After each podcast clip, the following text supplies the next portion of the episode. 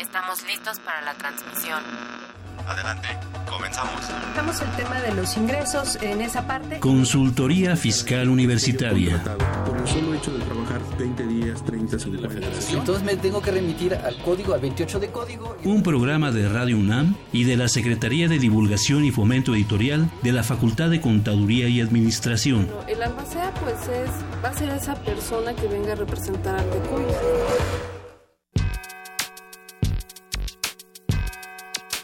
¿Los impuestos le causan problemas? ¿Dolor de cabeza? Ay, ¿qué le puedo decir? ¿Problemas de estrés? ¿Malestar estomacal? Ay, ¿No puede dormir? ¿Cuenta ovejas hasta el infinito? Basta de sufrir. Nosotros tenemos la solución. La Facultad de Contaduría y Administración te asesorará en tus obligaciones fiscales, laborales y de seguridad social, tanto de manera personal como vía telefónica. Así es, ya no te preocupes por tu declaración anual. El Departamento de Asesoría Fiscal Gratuita, que se encuentra en la División de Estudios de Posgrado, te ayudarán en lo que necesites. oh, qué bien. ¿Y qué tengo que hacer? Solo tienes que llamar al 5550 7998. Y no solo te atienden de manera personal o telefónica, también contamos con correo electrónico. Sí, escuchaste bien. Correo electrónico. Escribe a consultoriofiscal@fca.unam.mx. Con toda la ayuda que tendrás por parte de asesoría fiscal gratuita, tus malestares se irán al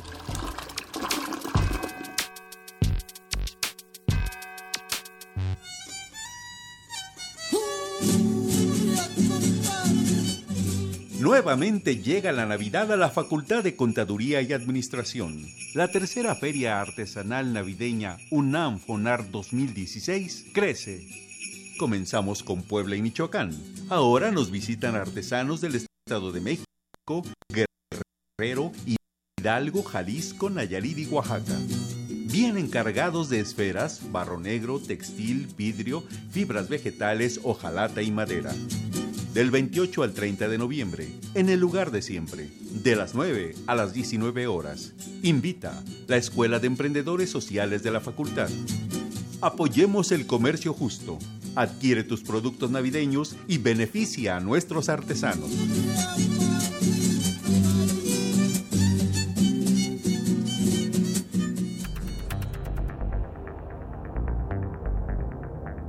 Info Fiscal. 8 de noviembre, el Servicio de Administración Tributaria publica la quinta resolución de modificaciones a la Resolución Miscelánea Fiscal para 2016 y sus anexos 1, 1A y 25 bis. La Secretaría de Hacienda y Crédito Público publica convocatoria relativa al proceso de certificación en materia de prevención de operaciones con recursos de procedencia ilícita y financiamiento al terrorismo. 10 de noviembre. El Instituto Nacional de Estadística y Geografía publica el Índice Nacional de Precios al Consumidor, ubicándose en 121.007 puntos, lo que representa una variación de 0.61% respecto de septiembre de 2016. La Presidencia de la República publica un decreto donde establece la disposición para el otorgamiento del aguinaldo para los trabajadores del apartado B del artículo 123 de la Ley Federal del Trabajo correspondiente a este año fiscal. 11 de noviembre. El Servicio de Administración Tributaria emite comunicado de prensa en el que señala que suma alrededor de 11.000 revisiones y se han aplicado 5.358 multas por un total de 55.8 millones de pesos y se han clausurado 565 establecimientos.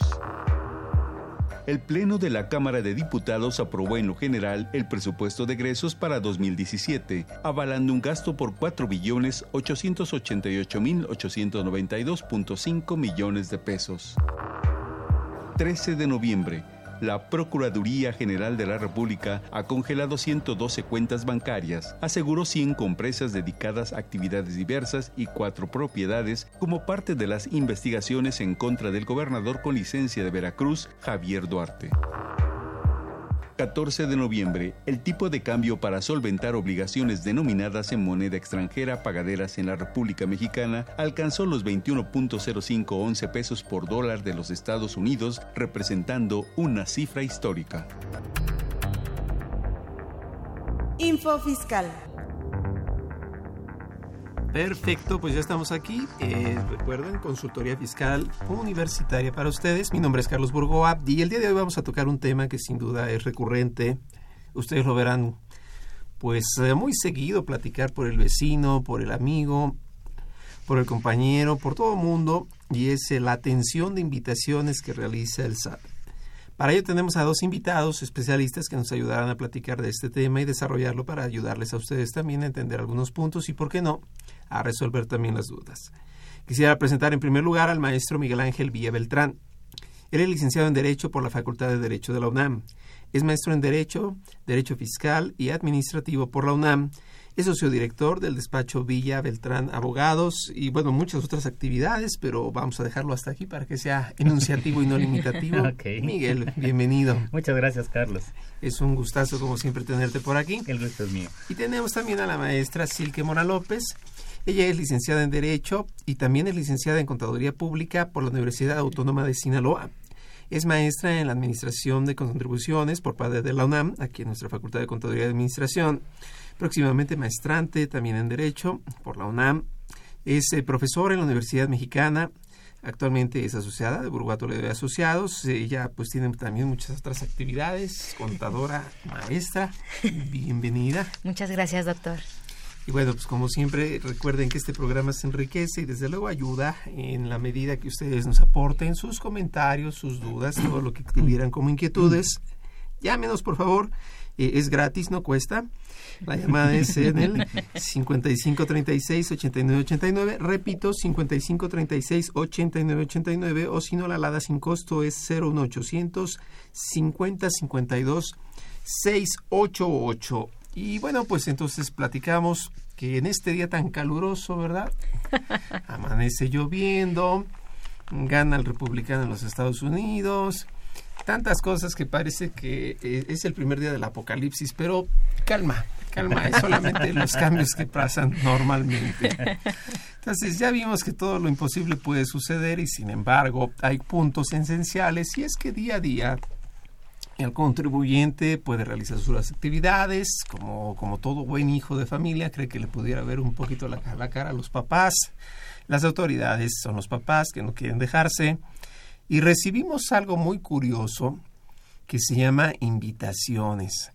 Cuando la gente recibe invitaciones, yo creo que es como una forma de como un acertijo porque dicen, este, ¿me lo dice como amigo o me lo dice como mi jefe, no?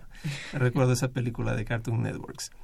Entonces, eh, la pregunta es, una invitación, ¿qué, qué, es propiamente? ¿Qué fuerza tiene? ¿Qué vinculación tiene? Miguel, platícanos un poquitito claro de esto, que por sí, favor. Carlos. Mira, déjate, comento primero que nada como una cuestión contextual.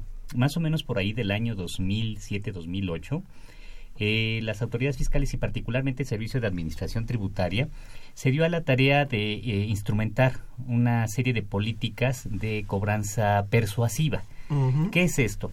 Al igual que en el caso de los particulares, los centros comerciales, los bancos, de alguna manera, se han dado a la tarea de verificar que cumplas con tus obligaciones de pago sin necesidad de requerimientos o de llegar a un litigio, es decir, atendiendo a este principio que dice que pues más vale un mal arreglo que un buen pleito y que no hay mejor pelea que la que no se tiene que librar.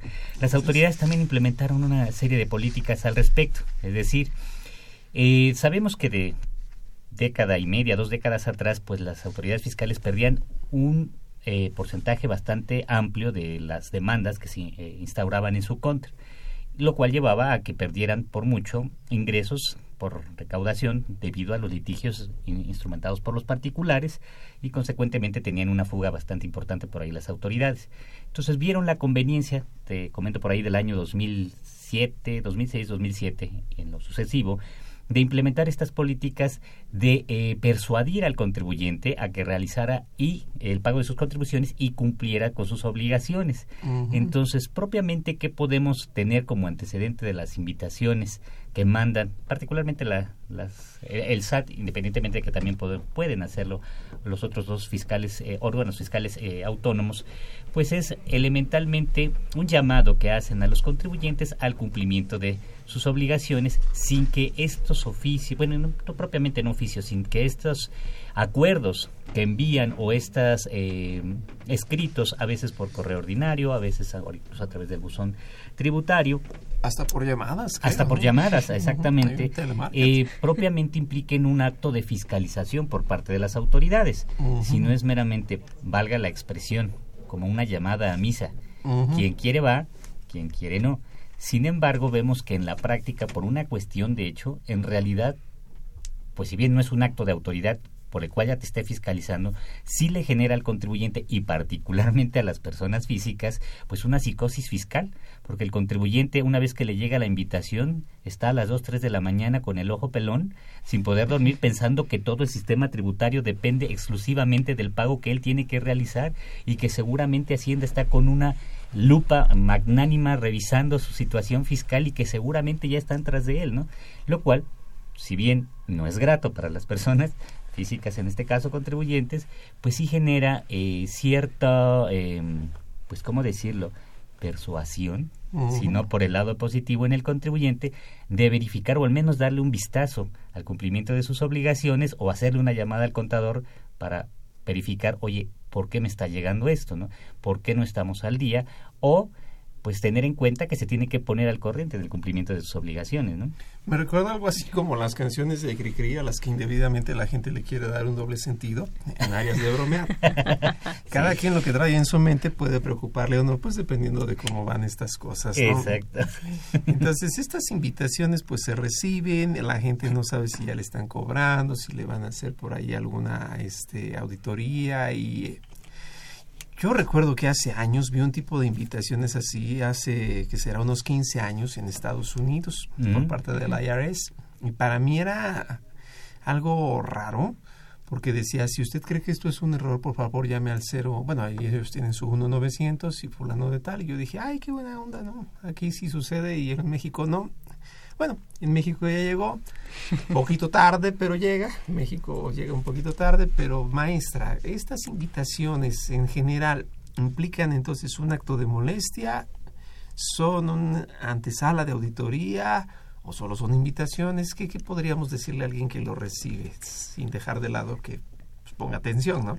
Claro, indudablemente tiene que atenderlas, pero abordando eh, lo que usted me comenta y un poquito lo que nos, nos, nos platicaba, yo creo que también esto viene, las cartas de invitaciones desde el lavado de dinero. Nosotros en 2008 ya formamos parte en Gafi, entonces eh, había bastantes movimientos bancarios de millones de pesos. Uno de esos casos fue HSBC, que fue el primero que salió. Entonces nos damos cuenta que era necesario implementar algún movimiento eh, para decirlo de cierta manera, pues acercar a los contribuyentes de una manera muy amable.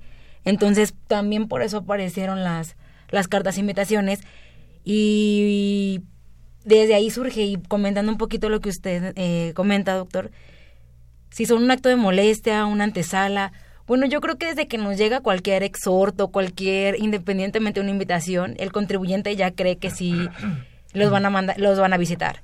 Entonces yo creo que eso es, este, es algo que ya vivimos con el miedo. Y digo vivimos porque son, yo también soy contribuyente. Entonces, si vivimos con el miedo de que si va, ya me llegó una invitación o me llegó un exhorto, me llegó, este es más, hasta que no presente una declaración en ceros en mi correo electrónico o me una declaración, pues ya me van a requerir, ¿no? No creo que sea una antesala. Me, primero me están dando como la oportunidad de que el pez por su propia boca muere. Entonces, primero exhíbeme, me piden, ponen su fundamentación, la fundamentación de una resolución miscelánea. Me está hablando de que exhiba información. Me están dando un tiempo para que pueda yo realizar una aclaración. En eso pues voy a este, anexar documentación y pues ya conforme eso pues entonces ya la autoridad ahí es cuando va a dirimir si sí me hace, me practico una auditoría o una revisión o me pide más información porque no le quedó muy claro. Ok, diríamos que es algo así como como diría un viejo filósofo mexicano, y te di la oportunidad de que recapacitaras, ¿verdad? Así es. Y ya no está con nosotros.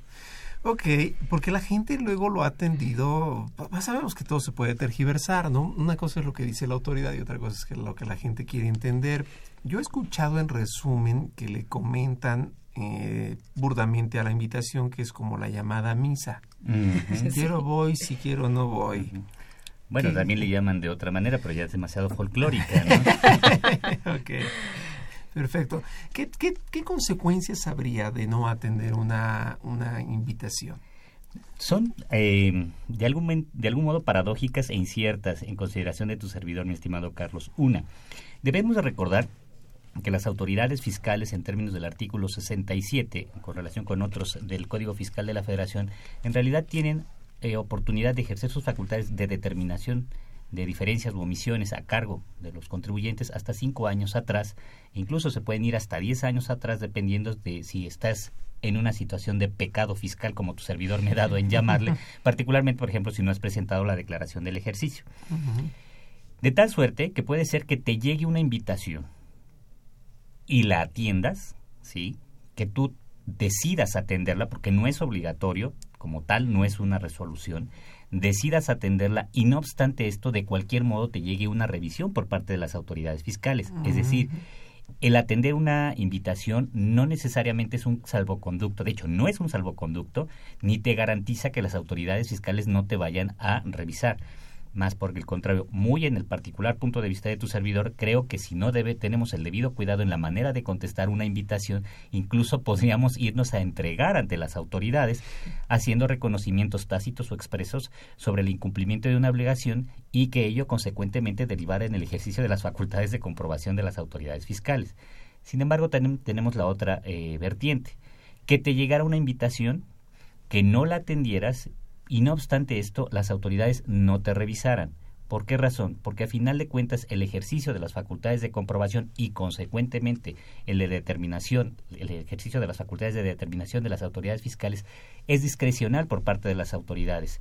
De tal suerte que una invitación por sí misma no nos obliga, uno, a dar la contestación, ni dos, es garantía de que eh, por el hecho de contestarla o atenderla, las autoridades no nos vayan a revisar. O sea, es como, como el estilo de guerra, ¿no? Se manda un pequeño aeroplano para divisar la zona y ya después se decide actuar. Eh, en alguna ocasión eh, platicaba yo con Lisandro Núñez, quien es administrador general de recaudación, muy atento él, por cierto, si nos llega a escuchar o si nos escucha le mandamos un fuerte abrazo, un saludo, y él me decía algo muy importante, me dijo, fíjate Carlos, eh, yo en alguna ocasión vi en algún foro de creo que era un congreso donde se reunían varios fiscalistas, me dice, criticaron la invitación a más no poder. La deshicieron, le analizaron, le dieron y todo. Me dice, pero dime tú, así retóricamente, tu contribuyente que quisieras, que te cobrara o que te invitara. Entonces, si vemos el reglamento interior del SAT, eh, existe, como bien lo decías Miguel, una, una área, precisamente una administración encargada al cobro persuasivo y después está el cobro coactivo.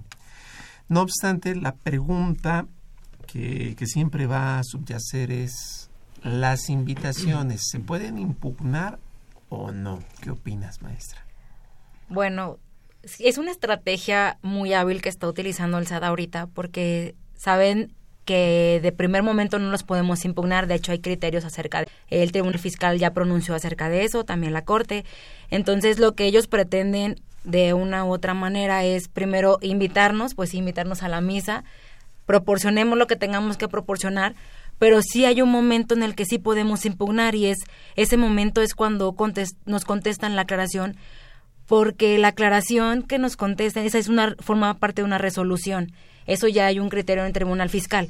Entonces, esa parte sí podríamos impugnarla, pero como tal la carta de invitación no podríamos impugnarla porque ya tenemos limitantes acerca de eso. Eh, de igual manera, tendríamos que ver en este contexto, es como la primera vía, qué es lo que nos señala la resolución. Y cuando nos habla la, de la aclaración y nos habla de eso, también tenemos la importancia de que para acudir a juicio también tenemos las normas eh, heteroaplicativas. Entonces, evidentemente tenemos una segunda vida para poder impugnarlas, que aquí es cuando ya se materializa, por así decirlo, la carta de invitación entra a la esfera jurídica del contribuyente. Ya desde ese momento nos damos cuenta que, pues como tal, ya vive o ya es una realidad la, la regla. Entonces, pues como ya está la carta de invitación, ese, pues la podríamos impugnar evidentemente porque ya está en nuestra esfera jurídica, ¿no? Ok, es este... Bueno, habían dicho que decían los abuelos, es un cepalachín. Entonces, este, bueno, pero sin embargo hay criterios de tribunal que dicen no se pueden impugnar porque, en pocas palabras, ni te están cobrando ni te están auditando. Es invitación, quieres, tómala, si no, pues ya sabes que estás en el foco. O sea, hasta ahorita todavía actuarías con cierta espontaneidad. Exactamente. Que es acorde al 73 del código, para quien nos escucha. En pocas palabras, no hay multa, ¿no? ¿Cómo ves, Miguel? Y pues reiterando lo que te comentaba, en consideración de tu servidor, pues no hace otra cosa más que, creo que en el caso de las invitaciones en México no traen este número, el 01900 que dices que en las invitaciones norteamericanas, que en el caso mexicano tendrías que ser el 01800, ya te caché.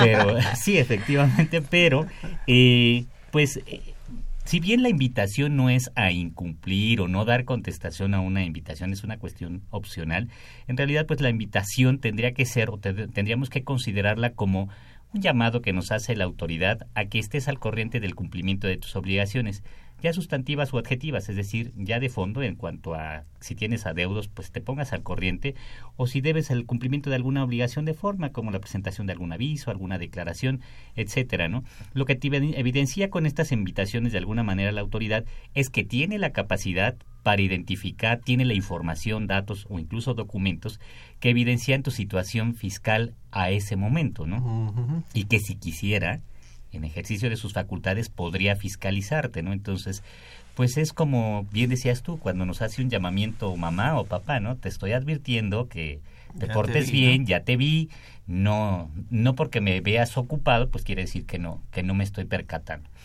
Ahora bien, por otro lado, también tenemos que considerar una situación práctica, pero que reitero, no es una invitación a incumplir con nuestras obligaciones fiscales, y es la cantidad de personal con que cuentan las autoridades fiscales para llevar a cabo revisiones versus la cantidad de trabajo que esto les genera, el ejercicio de sus facultades de comprobación le genera, pues es muy limitado. Consecuentemente, si por cada invitación eh, la autoridad fiscal llevase a cabo una revisión, pues simplemente les haría imposible el eh, desahogar tantas revisiones, ¿no? Entonces, a fin de pues verificar que el contribuyente no se vaya quedando atrás en el cumplimiento de sus obligaciones y también evitarse estarse llenando de trabajo de revisión directa la autoridad, pues es que cumple esta función las invitaciones, ¿no? Contribuyente, ponte al día, no me hagas revisarte, ¿no? así como de cuates. De cuates. Ahora, impugnarlo, pues bueno, sin duda va a ser esta, una respuesta adversa que cualquiera entendería como que, oye, a ver, te pregunté de cuates, ¿no? Ya me estás queriendo demandar.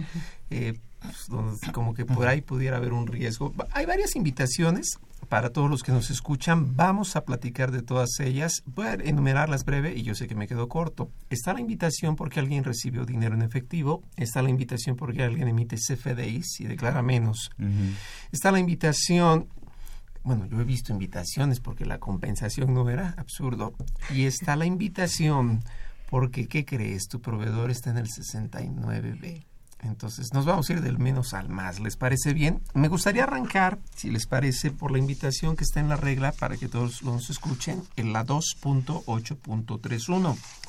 Y dice más o menos que si alguien ha recibido dinero en efectivo, pues obviamente se le hará la invitación atenta de, oye, ya me enteré que en XXX meses tú tienes por ahí este cierto dinero con el cual pues como que pareciera que te me estás haciendo un ladito. Entonces, esta invitación, si lo vemos con detalle, se refiere al artículo 55, fracción cuarta de la ley del ISR. Para los que nos escuchan, esa fracción es la que sustituye propiamente al IDE, al impuesto a los depósitos en efectivo. Cuando alguien recibe al año, al año, más de 15 mil pesos, el banco va de chismoso porque se lo pide la ley para avisarle al SAT. Y el SAT nos manda la invitación. Voy a poner varios supuestos y ahorita dejamos a nuestros especialistas que nos lo platiquen. Puede ser que yo soy el vecino encargado de la administración del condominio, entonces pues me están depositando todos y yo un tanto poco letrado en el tema, pues venga mi cuenta, ¿no? Puede ser que sí, que estoy vendiendo por debajo del agua, puede ser que estoy rentando un inmueble, pues total, si lo quiere sin IVA, pues que me lo mande así. Tantas variables. Este tipo de invitaciones, maestra, ¿cómo las veríamos? ¿Qué, qué, qué hay ahí? Bueno, en primer, en la primera parte ya nos está hablando de la regla que ya están, son ingresos. O sea, no nos está diciendo eh, presumo, eh, no lo son, voy a ver, no, nos está diciendo haya, hubieran obtenido ingresos durante el ejercicio 2014. Entonces, para determinar primero qué son ingresos, pues tuvo que haber una actividad. Y bueno, yo de primer momento dirá, ¿y cómo se dio cuenta? O sea, sí estoy, parto un poquito de lo que nos comenta eh, el licenciado, pero no creo que no sea una realidad totalmente fiscal los depósitos en efectivo, porque pues justamente tenemos esta, este ejercicio que, que nos comenta, que depositan, pero no quiere decir que por eso ya el que los va a administrar quiere decir que son es dinero de, de él. O sea, lo utiliza para administrar justamente el inmueble, ¿no? Entonces, hay como supuestos que el SAT justamente también por eso está pidiendo la aclaración. Me está dando como la oportunidad de, bueno, pues ya vi los depósitos, para mí son ingresos, pero te doy la oportunidad de que tú, o ya sea me lo impugnes, o por medio de una aclaración me digas a qué, de qué se deben esos depósitos en efectivo. Yo sí creo que en esa parte, pues se nos está adelantando un poquito la, la resolución miscelánea y ya me está diciendo, ¿sabes qué? Voy a homologar depósitos en efectivo como si fuera un ingreso, entonces voy a legislar o voy a tapar esa o subsanar esa parte de la ley del impuesto sobre la renta para asimilar un ingreso a un depósito en efectivo. Entonces yo desde esa parte yo diría, ok, vas más allá, no me puedes decir eso de primer momento, porque para eso tuvo que haber una determinación para ese punto y no la hay. O sea, y aparte me estás diciendo que me vas a auto, no me, no me voy a autodeterminar, sino que te lo estoy dejando a ti, estás tomando como una base de todos mis, de todos mis depósitos durante el ejercicio fiscal, pero tampoco tomaste en consideración lo que viene en el artículo 16 para la ley del impuesto sobre la renta para personas morales y tampoco tomé en consideración lo que dice el 152 de la ley del impuesto sobre la renta para personas físicas.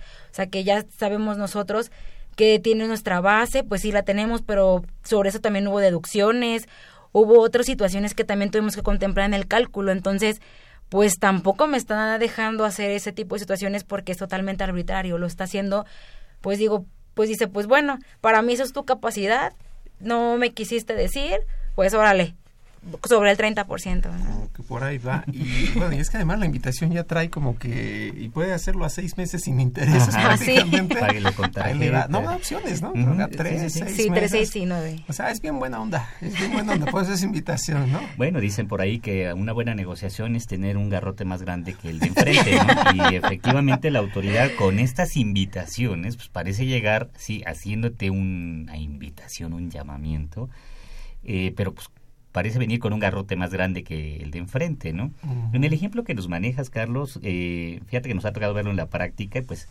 y seguramente será la situación de muchos de los clientes de nuestros radioescuchas o nuestros propios radioescuchas, pues la conveniencia ahí es, vaya, siempre la falta o el incumplimiento de una obligación nos va a llevar al incumplimiento en otra, ¿no? Uh -huh. Es acudir ante la autoridad fiscal, particularmente si eres administrador, y acreditar que eres administrador, ¿no? O sea, llevar tu nombramiento de la, en el caso de la Ciudad de México hoy día, ya, ya, no Distrito Federal, los chilangos somos como como No. Superman porque venimos de un lugar que ya no existe. En el caso de la Ciudad de México, sí, sí, sí. Este, pues bueno, llevar eh, tu nombramiento como administrador de, de, la unidad en la que estés eh, viviendo o, en, o donde tengas tu oficina, Uh -huh. este, que acredites Que que eres el administrador y que justifique, además, exactamente, que esté registrada esa unidad que acredite ser el administrador y que justifiques pues que son depósitos que te realizan los condóminos, ¿no? Para efecto del mantenimiento de la de yo creo la asamblea de vecinos, ¿no? O sea, que, que todos firmaron que en este año me toca a mí. que lleves tus actas, ¿no? En donde se le nombró. La recepción, y yo creo que en esa lógica, bueno, no sé qué opinan ustedes, como que hasta debería existir una cuenta bancaria. No, hombre, o sea, que yo me lo quede en mi en mi cuenta es bastante riesgoso. Lo mismo la tanda, lo mismo la caja de ahorros de una empresa, o sea, como que... Debemos de tener en cuenta algo. La autoridad fiscal y particularmente el SAT es muy presumida o presuntuosa, por decirlo de alguna manera, ¿no? Y parte de un principio, yo siempre he sostenido que los principios generales del derecho tienen la misma estructura que los dichos y refranes, ¿no? Y particularmente en México somos muy partidarios de esta situación. Así es. ¿El que pega primero? Pega dos veces. y dos, la autoridad fiscal parte de un principio en donde piensa mal y acertarás. Y la autoridad fiscal es bien mal pensada. Entonces, en realidad ese supuesto de presunción o incluso en lo que nos establece el artículo 21 de la Ley Federal de los Derechos del Contribuyente, en donde todas las actuaciones en donde intervenga el contribuyente se presumen, existe una presunción de actuación de buena fe, pues para la autoridad pareciera no tener relevancia alguna y siempre está considerando, como bien decía la maestra, eh, pues que estás actuando mal, ¿no? Y en esta regla, reiteramos 2831 de la resolución miscelánea fiscal, pues pareciera que ya está presumiendo que esos depósitos son ingresos, ¿no? Sí, como que el mote es, yo ya lo vi, de alguna manera lo hago básico y principalmente veo dos vertientes. Lo hago básico a tus actividades que ya realizas o la otra. Decías que estabas en suspensión, pero pues te veo que estás echándole ganas porque son las dos variables. Si tú me haces obviamente el pago, entonces yo te considero pues, que, que estás aceptando la reanudación y de cuates me puedo olvidar del pasado, o sea, como que vienen a, a, efecto de, de, muchos elementos. Vamos a ir a una pausa brevemente y regresamos. Recuerden sus dudas, por favor. Si es el caso de que ustedes venden Avon, de que ustedes venden Price Shoes, de que ustedes están en la tanda, de que ustedes están administrando, recuerden, llámenos 55 36 8989 y aquí con gusto vamos a comentar sus, sus dudas. Regresamos. ¿Qué debemos esperar en este buen fin? El denominado buen fin representa un programa organizado por el gobierno federal en coordinación con el sector privado, que tiene por objeto fortalecer el mercado económico interno, impulsando las compras en los comercios formales del país, a través de descuentos y promociones en productos y servicios que a su vez permiten recaudar impuestos.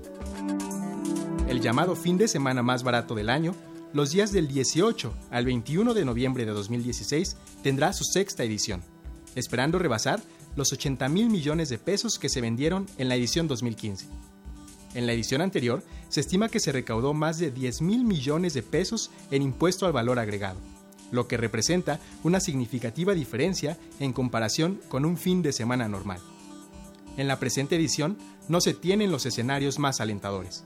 Primero, por la inestabilidad del precio frente al dólar, que en días recientes ha rebasado la barrera histórica de 20 pesos por dólar, y sumado a ello, que muchos de los consumidores continúan pagando sus deudas adquiridas en ediciones anteriores.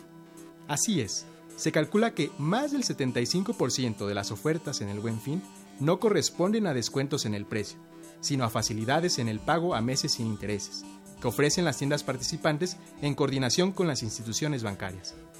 Si usted pretende adquirir productos en este buen fin, piénselo dos veces. No realice compras innecesarias y no comprometa sus recursos de meses y hasta años siguientes. Recuerde que las tarjetas de crédito no son préstamo de dinero, sino que los bancos ponen a su disposición determinadas cantidades y adquieren deudas a su nombre, convirtiéndose el usuario en deudor de la institución bancaria. Si va a adquirir productos a meses sin intereses, los expertos recomiendan que solo lo haga si se trata de productos duraderos, que no dejará de usar antes de liquidarlos, además de hacer sus pagos en forma oportuna y cubrir más allá del mínimo para evitar intereses que son variables de una institución bancaria a otra. Proteja su patrimonio y el de su familia, gaste en forma responsable y recuerde este buen fin que, si puede vivir sin ello, no lo necesita. Si no lo necesita, no lo compre. Emilio Flores Rodríguez. Perfecto, pues estamos aquí de regreso y al parecer tenemos ya una llamada en donde pues hay dudas, dudas, por favor, adelante, ¿quién está en la línea? Muy buenas tardes, Alexa. Alexa, ¿qué tal? Buenas tardes. A ver, platícanos la duda, ¿cuál es? Pues tengo una duda respecto de una carta de invitación que recibimos recientemente. Se trata de un mismo oficio en el que por una parte me niegan la compensación a, al impuesto especial, bueno, al IEPS, y por otra parte me invitan a pagar. Entonces la duda radica en si esa carta invitación es impugnable o no. Ok, o sea, por una parte esa invitación dice que niegan una compensación Sí. y a la vez me invitan a pagar. Como que va con jiribilla, ¿no? Sí. Perfecto. Este, no sé qué opinen. Eh, bueno, Al- Ale- Alex- Alexa. Alexa. En consideración de tu servidor, no se trata de una invitación. Este vocablo de invitación parece generar ahí un- una cierta trampa, porque en realidad tú iniciaste un procedimiento administrativo a instancia del particular que es esta, eh, pues este procedimiento de la compensación y eh, lo que te está llegando resuelve sobre tu situación eh, fiscal en concreto, es decir, te la niega. Y si bien hace extensivo que al negarte dice pues estás en incumplimiento y te, te invito a que cumplas, pues en realidad te está determinando sobre tu situación jurídica. Entonces no se trata de una invitación, sino de una resolución que sí es impugnable en términos del artículo 14 de la Ley Orgánica del Tribunal Federal de Justicia Administrativa. Una pregunta, Alexa. ¿El documento invitación al final señala los medios de defensa que se tienen a la mano? No.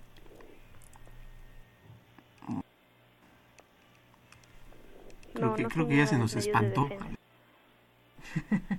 Sí. Acto de Ah, privación. Es un acto de privación. Se me hace que le- ya, ya no comentes más el tema. Se, A nos, ver, se nos quedó privada, Alexis. Sí. Está en la línea todavía. Parece que sí nos está escuchando. Este, bueno, reserva de conocer este detalle, maestra. Bueno, yo primero, antes de adelantarme, yo le preguntaré a Alexa, eh, basándonos en lo que dice el artículo 38 fracción, bueno, los 38 del Código Fiscal, que si cumple con ese tipo de, de requisitos, sobre todo, ¿qué dice en el objeto del documento? Porque si en el documento, en el objeto nos está ya mencionando acerca de que me se está resolviendo de la compensación, pues yo, yo entiendo que eso es una resolución como usted este bien lo- nos platica, pero si en el objeto nos está hablando de una carta invitación y en el del desarrollo nos está hablando de las de la carta invitación, todavía nos está hablando de la invitación de pago, pero al final también nos está hablando de la resolución, yo entendería que lo está haciendo de una manera estratégica el SAT para el hecho de decirnos, oye, ¿sabes que Te lo escondo el resultado en una carta de invitación, pero ¿qué crees? Pues una carta de invitación es una, no es una resolución, no la puedes impugnar, ya te contesté y pues para mí es todo. Yo te preguntaría si esa situación es la que acontece en este momento. Sí, definitivamente es esa, porque el objeto de la, del oficio es precisamente invitación a pago, nada más. El asunto dice así entonces, invitación Mm. a pago. Definitivamente es una trampa por parte de las autoridades. Así es. Caray, me recuerda mucho a Maquiavelo que decía, haz leyes que no se puedan cumplir para que, pues, en pocas palabras, les des con todo, ¿no? Este, Alex, entonces, ¿el documento no trae al final los referentes de si hay medios de defensa y cuánto tiempo se tiene para esto? No, Bueno, bueno. no, no los contiene. ¿Nos escucha? Bueno, Ok, ok.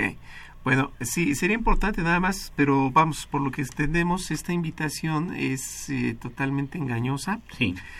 Yo creo que hasta me iría el artículo 65 de la Ley de Protección al Consumidor, ¿no? Publicidad engañosa. Porque pues no se vale que me digan que me invitan y en el fondo, como los contratos, ¿no? La forma y el fondo son bien diferentes. La materialidad del acto. Es que me queda muy claro que si nos vamos a impugnarlo van a decir no porque es invitación.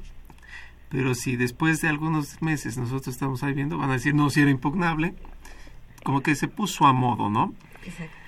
En lo particular yo considero que no dejaría, yo no dejaría pasar la oportunidad de impugnarla, justamente por este riesgo que bien comentas, Carlos. A lo mejor y le doy o la considero meramente como una invitación, digo, no, pues no es impugnable, se me va el término de 30 días que tengo para impugnarlo, eh, a la postre decido sí eh, impugnar esta situación o me emiten alguna otra resolución relativa a este trámite y que me resuelvan, no, pues es que se te fue el término, consentiste el acto, ¿no? Entonces preferiría que en un momento dado la autoridad, a través del recurso de resolución al recurso de revocación o el tribunal fiscal me resolviera la improcedencia, pero que no eh, perdiera yo la oportunidad de defenderme, a que eh, en lo sucesivo me dijera, no, pues consentiste el acto por no haberlo impugnado en tiempo. un punto adicional, Alexa, a ver, lo, lo platicamos y lo pongo aquí a consideración de nuestros especialistas. Eh, independiente del resultado, como bien lo comenta Miguel, en una contienda oportuna o no oportuna, esto, maestra, implicaría responsabilidad administrativa para el funcionario que está emitiendo un documento así. Pues evidentemente sí, eh, porque lo que él está haciendo se supone que él revisa lo que están haciendo pues sus subordinados, ¿no? Entonces, si él está aprobando una carta de invitación que en realidad es una resolución, le está otorgando inseguridad jurídica al contribuyente en cuanto a su compensación, que es el caso. Entonces, claro que tiene responsabilidades y debe asumirlas. Y sobre todo, creo que en este caso hasta Prodecon nos podría ayudar porque mm, hay una inseguridad jurídica total, ¿no? Sí, bueno, para los que nos escuchan, desde luego incluyendo en primer lugar Alexa, quien nos hace la llamada, me gustaría pensar en el artículo 47, fracción primera de la Ley de Responsabilidad de los Servidores Públicos. Este, estamos ya en las últimas emisiones porque entra la nueva normatividad, pero vamos, se desarrolla interesante, ¿no? Si nosotros le tenemos miedo al SAT por lógicas condiciones, lo digo en términos retóricos, créanme que el SAT le tiene miedo a su órgano interno de control y todos, ¿no? Porque debemos actuar bajo un mismo riel. Alexa, no sé si con esto estamos bien. Sí. Perfecto. Pues Alexa, si no hay nada más, agradecemos la, llamada. No sé si hay alguna otra pregunta o con esto queda resuelto medianamente todo. No, muchísimas gracias a ustedes. ¿No? Alexa. Sí. Muchísimas gracias a ustedes por responder mi pregunta. Pues muchas gracias Alexa por la llamada. Recuerden cualquier duda que tengan, así como ahorita nos llamó Alexa, estamos en el 5536-8989. En tanto nos comunicaba Alexa sus dudas, también nos llamó Alejandro Peregrina y él nos hace una pregunta y va más o menos así. Muy sencillo. Dice, ¿cuál es el fundamento legal de la revisión de depósitos mayores a 15 mil? Creo que más bien se, se referiría a, a lo del IDE, ¿no? ¿Qué pasó a ser ahora qué artículo? El 55, fracción cuarta de la ley del impuesto sobre la renta. Así es. Y el fundamento de la miscelánea es el... 2.8.3.1 y hubo un cambio en la, en la cuarta resolución miscelánea para que hubo en, en 2015 también y, que fue la 2.8.3.1 que modificó un poquito.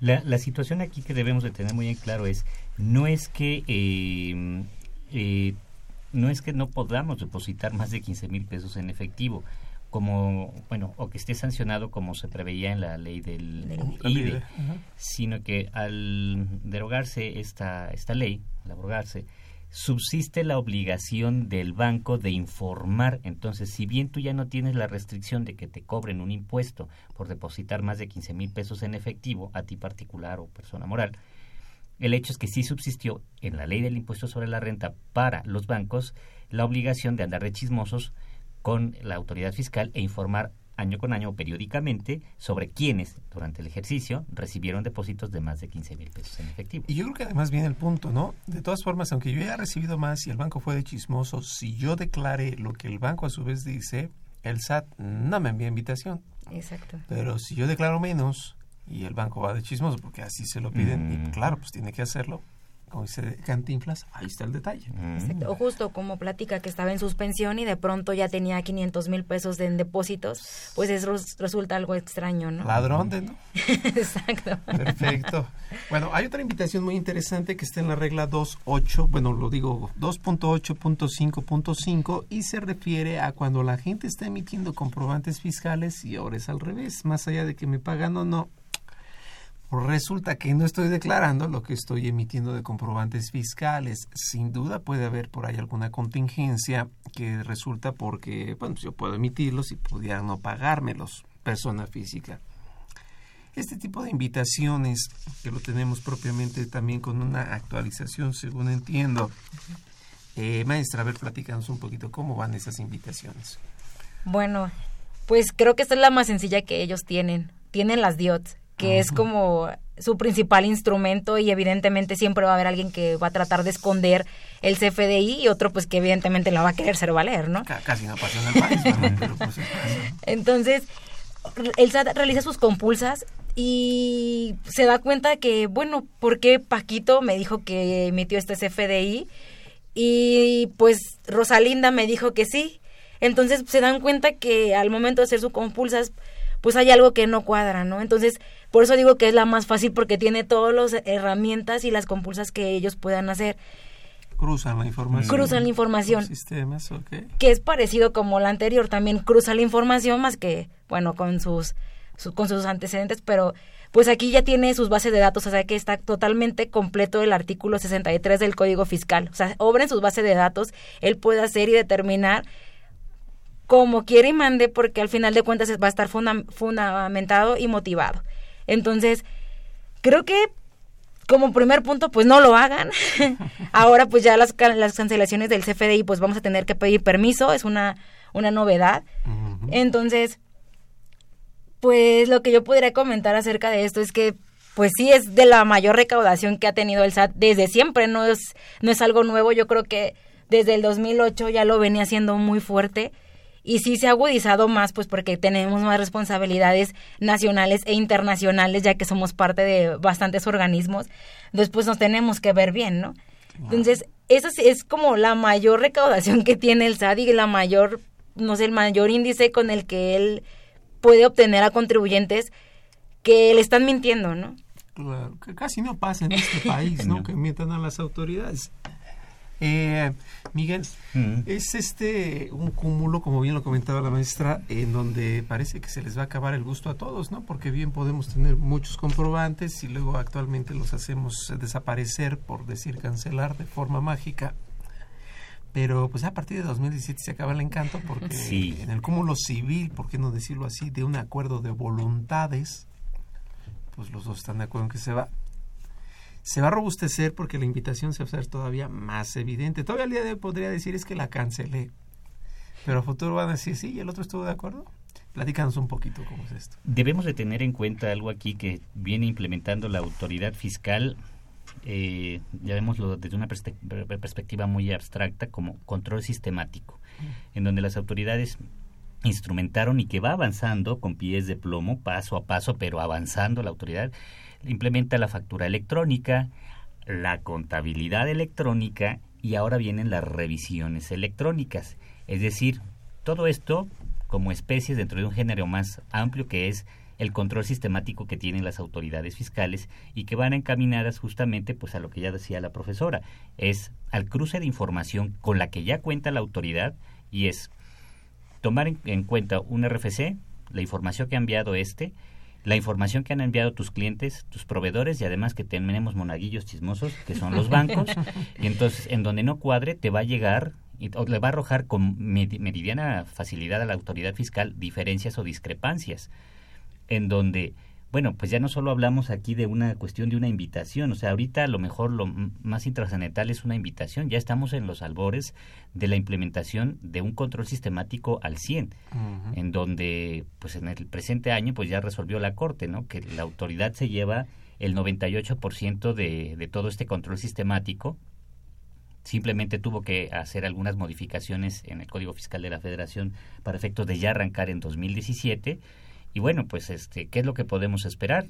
Pues a lo mejor las invitaciones también pasen como de moda, ¿no? Porque pues meramente a efectos de, de hacerte notar la autoridad de que tiene de por sí información que pudiera servir para fiscalizarte. Pero pues ello le da instrumentos a la autoridad fiscal para ir todavía muchísimo más, ¿no? Para ya mandarte eh, resoluciones preliminares, ¿no?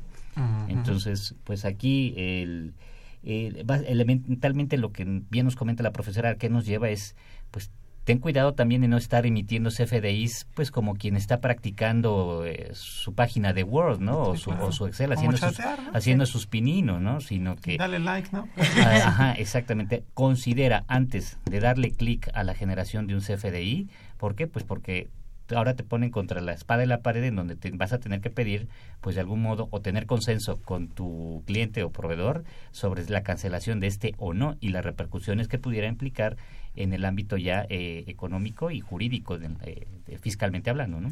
Sí, sí, sí, claro. Es que anteriormente se daba que al final del mes, para no acumular personas morales, los cancelaban, el otro no se enteraba. Eso me lo platicaron mucho allá en Chiapas, Tapachula. Mandamos un saludo si nos escuchan. Y decían, es que quiero pagar, ya no existe el comprobante pero bueno, todo pasa en este país. Vamos a hacer una pausa brevemente y regresamos. Por favor, recuerden nuevamente, llámenos, recuerden, es el 5536-8989 y pues aquí les estaremos dando resolución o comentario a todas sus dudas. Regresamos.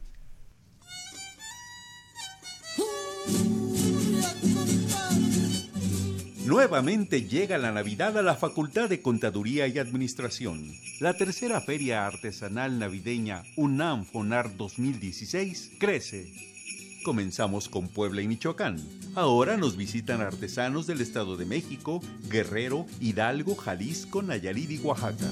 Bien encargados de esferas, barro negro, textil, vidrio, fibras vegetales, hojalata y madera del 28 al 30 de noviembre, en el lugar de siempre, de las 9 a las 19 horas. Invita la Escuela de Emprendedores Sociales de la Facultad.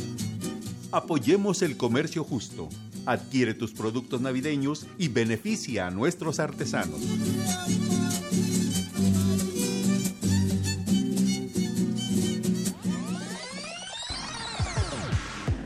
Los invitamos a que nos vean en la radio. Y nos escuchen por televisión. Consultoría Fiscal Universitaria. Y fiscal.com.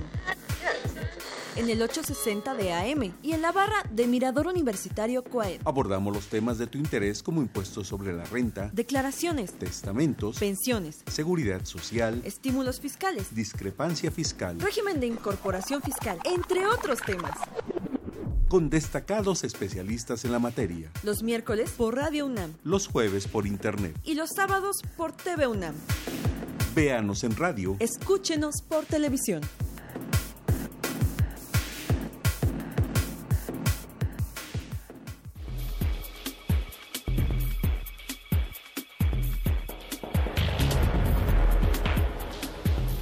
En esta nueva edición, la 654, Consultorio Fiscal, como siempre, presenta interesantes artículos de corte jurídico, laboral, contable financiero y fiscal.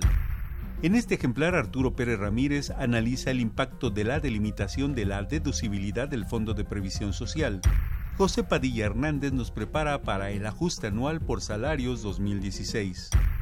Walter Carlos López Morales resume las 29 jurisprudencias emitidas por la Suprema Corte de Justicia de la Nación en materia de contabilidad electrónica, musón tributario y revisiones electrónicas. Israel López González presenta los criterios normativos de recaudación fiscal emitidos por el Infonavit. Estos y otros temas de gran interés se presentan en el número 654 de Consultorio Fiscal. Suscripciones a los teléfonos 5616-1355 y 5622-8310. También a través de la tienda electrónica publishing.fca.unam.mx o en la página electrónica de esta revista, consultoriofiscal.unam.mx.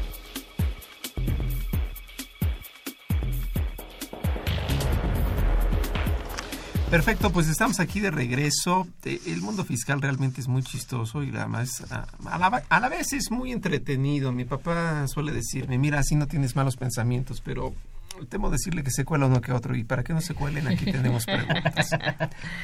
José Luis Oviedo nos dice, contrató seguro y se lo cotizaron y pagó en pesos la aseguradora, debo entender, le factura en XML en dólares y el PDF lo manda en pesos. O sea, todo va... Es imposible que creo que se den las dos a la vez, ¿no? Recuerden, XML en dólares y el PDF en pesos. ¿Cuál sería el procedimiento para que no le determinen discrepancia? Creo que está medio apócrifo ese comprobante, Ese comprobante está muy raro porque no tendría por qué haber esa discrepancia entre uno y otro tipo de archivo. Así es, de hecho el PDF es una representación del XML. Exactamente, y más que la Corte ya resolvió que no puede haber nada en inglés, entonces, Sí, sí, sí. ¿cómo tenemos en dólares? Yo lo que le recomendaría es que entrara a la página del SAT y primero verificara si, si existen, ¿no? Y si es así, pues bueno, tendremos la opción de consultar al SAT mediante una aclaración y ver qué nos dice justamente la autoridad, porque pues como tal es la que no- los va a validar, ¿no? Sí, como que está medio raro, pero bueno, este José Luis Oviedo tiene otra pregunta igual y me dice que solicitó devolución de 2015 y la autoridad lo determinó que no era procedente. Después le publicó que no era procedente porque se había desistido, pero no hay en el portal forma de solicitar aclaración. ¿Qué puedo hacer? Ay, esta es la maña de todos los días. Eh, bueno, si quiere el contribuyente sentir una pizcachita de lo que Jesucristo sintió al subir al Calvario, este, pues tiene que presentar una solicitud de devolución, ¿no? particularmente más si eres persona moral. Comúnmente a las autoridades fiscales se les queman los tiempos para resolver las solicitudes de devolución. Entonces van a buscar a diestra y siniestra eh, algún elemento, por mínimo que sea en la solicitud, sea que te hagan un requerimiento, sea que te soliciten que aclares algo de tu información, de datos o documentos que hayas aportado, para tenerte por desistido y consecuentemente no resolver en el fondo sobre, su- sobre tu solicitud. En el último de los casos, si presentas todo en orden, pues eh, como se les queman los tiempos y tienen como mayor pecado por parte de las autoridades fiscales, de- bueno, de quienes trabajan en el área de devoluciones, tienen como peor pecado y que les puede costar la cabeza el que se llegue a generar intereses a favor del contribuyente, aun y cuando hayas cumplido con todo en orden, pues te mandarán al ejercicio de facultades de comprobación a efecto de verificar únicamente por eh, lo que hace, por lo que hace al origen de ese saldo a favor que tienes. Entonces aquí la recomendación sería vuelve a presentar tu solicitud.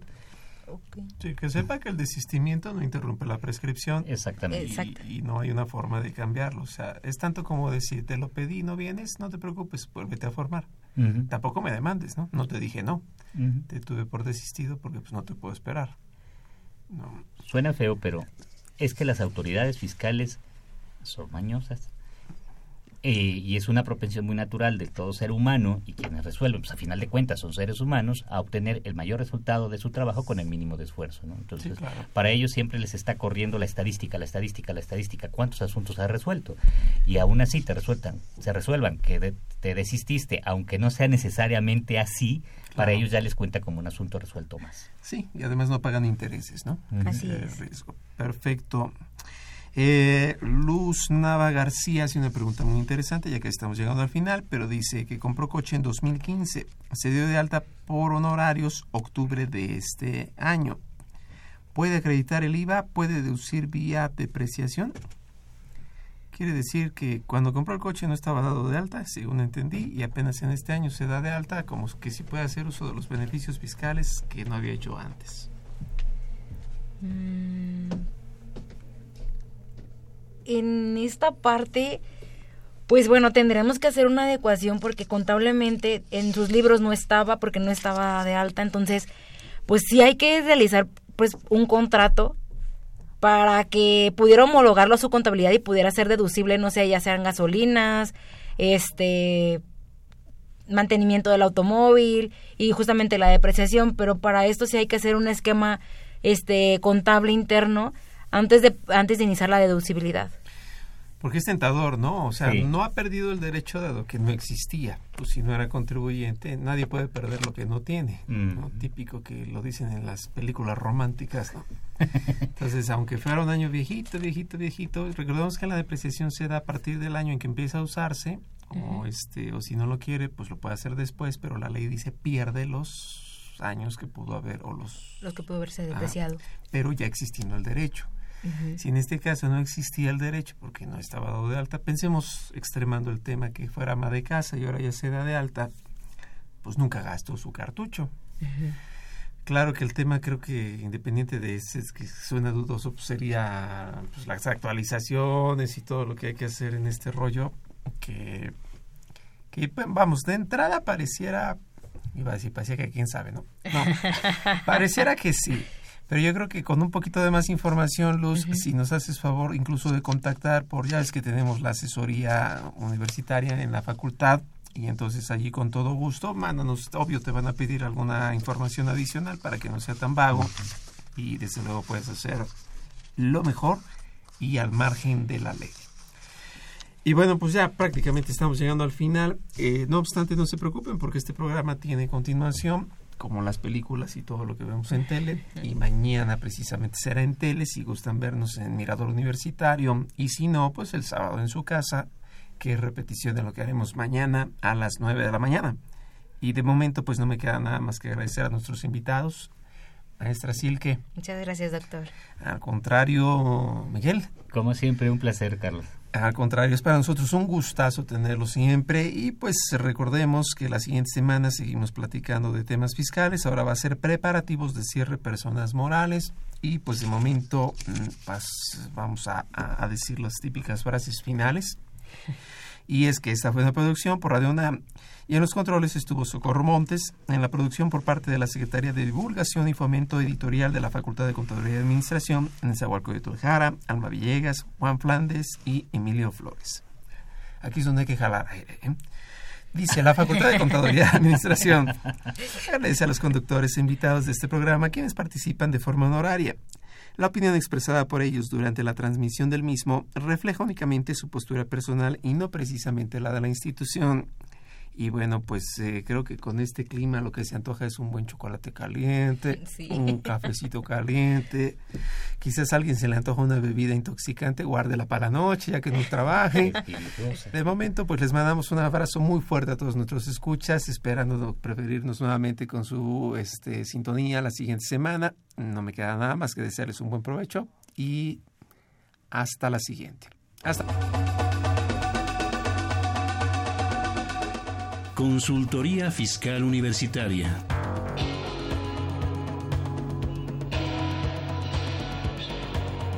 Un programa de Radio UNAM y de la Secretaría de Divulgación y Fomento Editorial de la Facultad de Contaduría y Administración.